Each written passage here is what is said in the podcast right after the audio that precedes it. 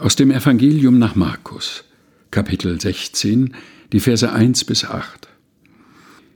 Und als der Sabbat vergangen war, kauft Maria Magdalena und Maria, die Mutter des Jakobus, und Salome wohlriechende Öle, um hinzugehen und ihn zu salben.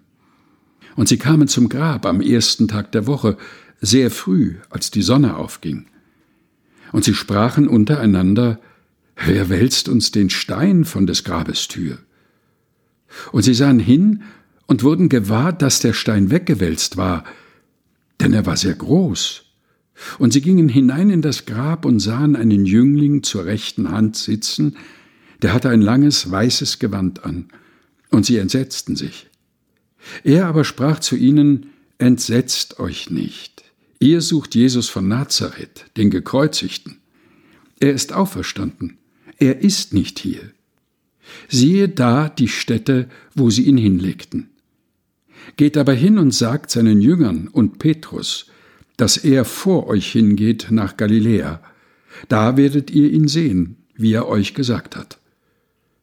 Und sie gingen hinaus und flohen von dem Grab, denn Zittern und Entsetzen hatte sie ergriffen, und sie sagten niemand etwas, denn sie fürchteten sich. Markus Kapitel 16 Vers 1 bis 8 aus der Lutherbibel von 2017 der Deutschen Bibelgesellschaft gelesen von Helga Heinold